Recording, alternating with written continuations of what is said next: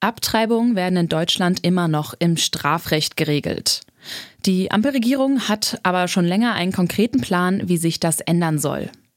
Das hat Familienministerin Lisa Paus vergangenes Jahr im Bundestag gesagt. Diese Bundesregierung steht an der Seite der Frauen und zu ihrem Recht auf körperliche Selbstbestimmung.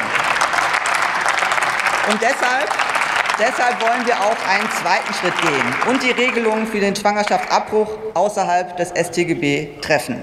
Wie körperliche Selbstbestimmung in Deutschland tatsächlich aussehen kann, soll jetzt eine von der Regierung einberufene Kommission klären. Noch vor Ostern treffen sich ausgewählte Expertinnen und Experten aus Medizin, Ethik und Recht zum ersten Mal und beraten. Doch was ist von dieser Kommission zu erwarten und wie könnte eine Neuregelung von Schwangerschaftsabbrüchen aussehen? Darum geht es dieses Mal bei uns. Ich bin Alina Eckelmann. Hi.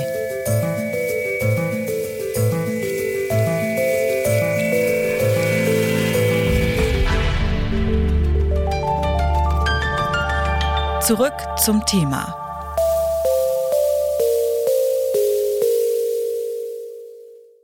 Eine Geldstrafe oder eben auch bis zu drei Jahre Haft. Das kann schwangeren Menschen in Deutschland drohen, falls sie sich entscheiden sollten, abzutreiben. Schwangerschaftsabbrüche sind laut 218 Strafgesetzbuch immer noch verboten. Von dieser Regel gibt es nur wenige Ausnahmen, etwa wenn das Leben der schwangeren Person in Gefahr ist oder wenn die Schwangerschaft auf eine Vergewaltigung zurückgeht. Und innerhalb der ersten zwölf Wochen nach der Empfängnis und nach vorheriger Beratung bleibt der Eingriff straffrei. Diese aktuelle Regelung durch das Strafrecht bringt schwangere Menschen in eine schwierige Lage, meint die Ärztin Christina Henel. Sie führt selbst Schwangerschaftsabbrüche in ihrer Praxis durch.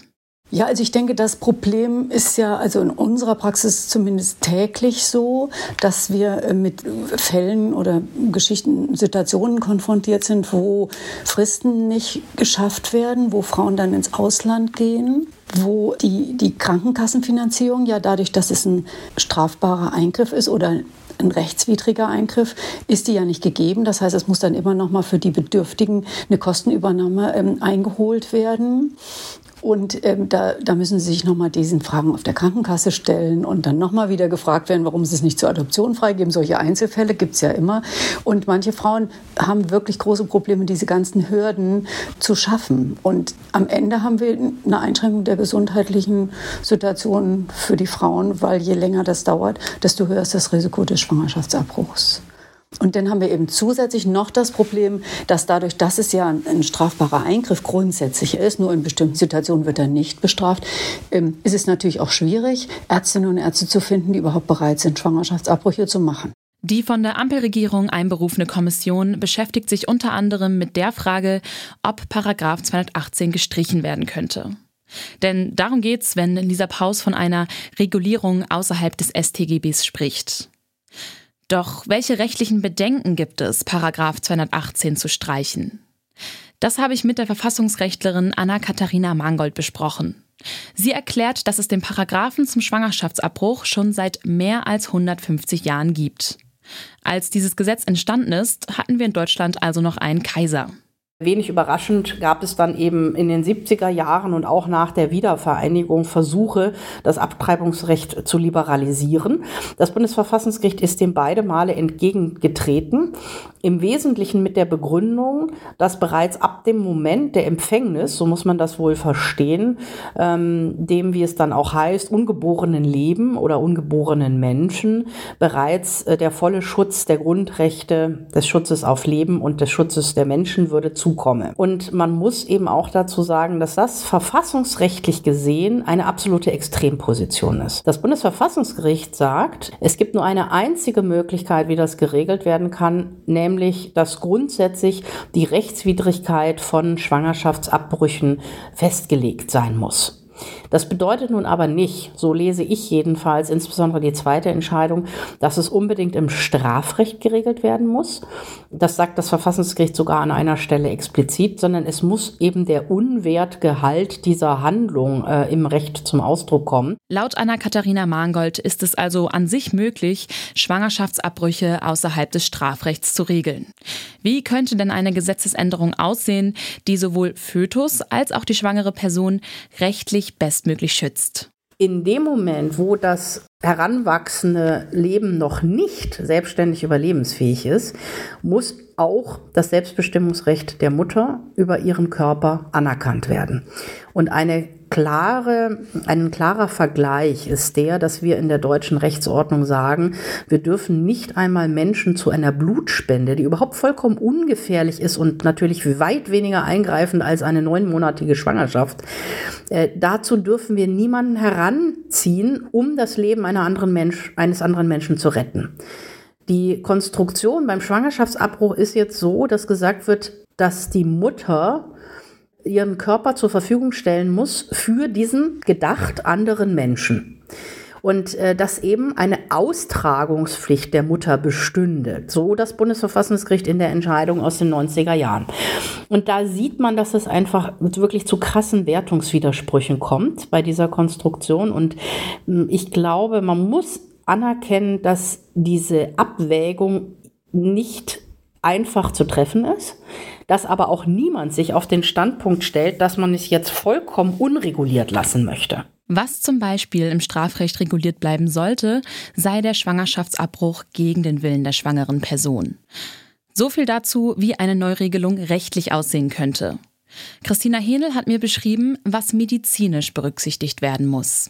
Also ganz wichtig ist natürlich der Zugang und das Recht auf Beratung. Ja, also wir wissen ja alle, die professionell arbeiten, dass eine Zwangsberatung primär schon in, in Konflikt in sich trägt. Also ich kann ja eigentlich niemand, der sich nicht beraten lassen will, beraten. Das macht ja überhaupt gar keinen Sinn, ja. Schon gar nicht kann ich ja ergebnisoffen beraten und dann aber ähm, zum Schutz des ungeborenen Lebens, also zum Austragen. Also das, das widerspricht sich ja schon von vornherein mit der jetzigen Regelung. Das heißt aber, diejenigen, die ambivalent sind, diejenigen, die Unterstützung brauchen, die die Hilfe brauchen, da ist es ganz wichtig, dass sie das bekommen und dass ich eine neutrale Beratung bekomme. Nochmal zurück zu der Expertinnenkommission, die sich jetzt mit diesen Fragen beschäftigen wird. Sie kann keine politischen Entscheidungen treffen, sie soll erstmal nur rechtliche Gestaltungsräume prüfen und dann eben Empfehlungen aussprechen. Ich habe also zum Schluss meine beiden Gesprächspartnerinnen gefragt, welchen Ausgang der Beratung sie für möglich halten. Juristin Anna-Katharina Mangold sagt, das Schwangerschaftsabbruchsrecht ist ein Bereich, in dem die Autonomie von Frauen noch nicht vollständig anerkannt ist. Und ich denke, es muss einfach klar sein, dass es nach wie vor demokratische Möglichkeiten gibt, hier auch neue Regelungen einzuführen, die im Übrigen auch den völkerrechtlichen Vorgaben mehr Rechnung tragen. Auch das Völkerrecht hm, geht inzwischen von einer reproduktiven Autonomie von Frauen aus. Und da ist eben Deutschland doch noch deutlich hinten dran, was die Rezeption solcher Autonomiekonzepte betrifft. Auch die Ärztin Christina Henel findet deutliche Worte. Ich würde mir schon erhoffen, dass diese 150 Jahre Kampf gegen den Paragraphen 218, ja, der auch viele Frauenleben gekostet hat, ja. Und wo ich in der täglichen Arbeit auch sehe, dass es immer noch auch die Gesundheit und die Würde der Frauen extrem einschränkt und die Frauen extrem demütigt. Ich würde mir da schon ein Ende erhoffen. Die Besprechungen der Expertinnenkommission starten jetzt und sollen etwa ein Jahr lang dauern. Schwere bioethische Fragen, die niemand auf die leichte Schulter nimmt, müssen dabei geklärt werden.